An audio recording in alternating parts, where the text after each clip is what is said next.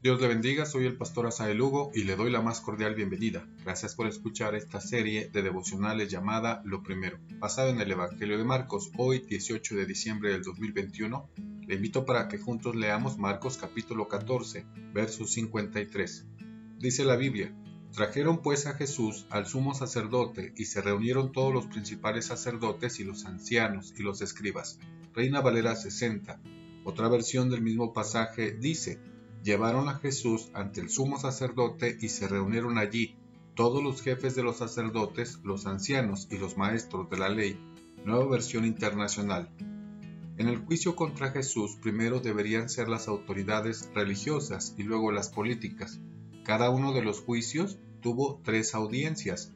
Marcos describe el juicio ante el Sanedrín. Llevaron a Jesús desde el Getsemaní hasta la casa del sumo sacerdote, Caifás. El Sanedrín estaba compuesto por 71 miembros. Posiblemente todos estaban en esa ocasión, a pesar de que eran las 3 de la mañana.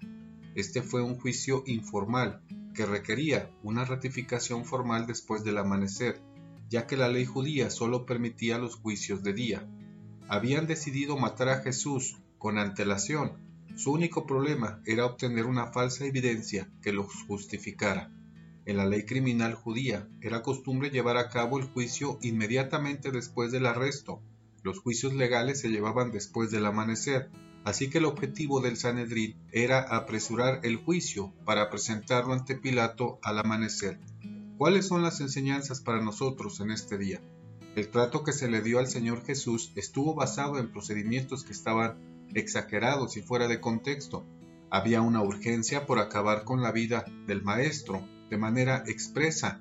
Todos los miembros del Sanedrín estaban reunidos buscando el testimonio que pudiera justificar la acusación para llevarlo ante Pilato.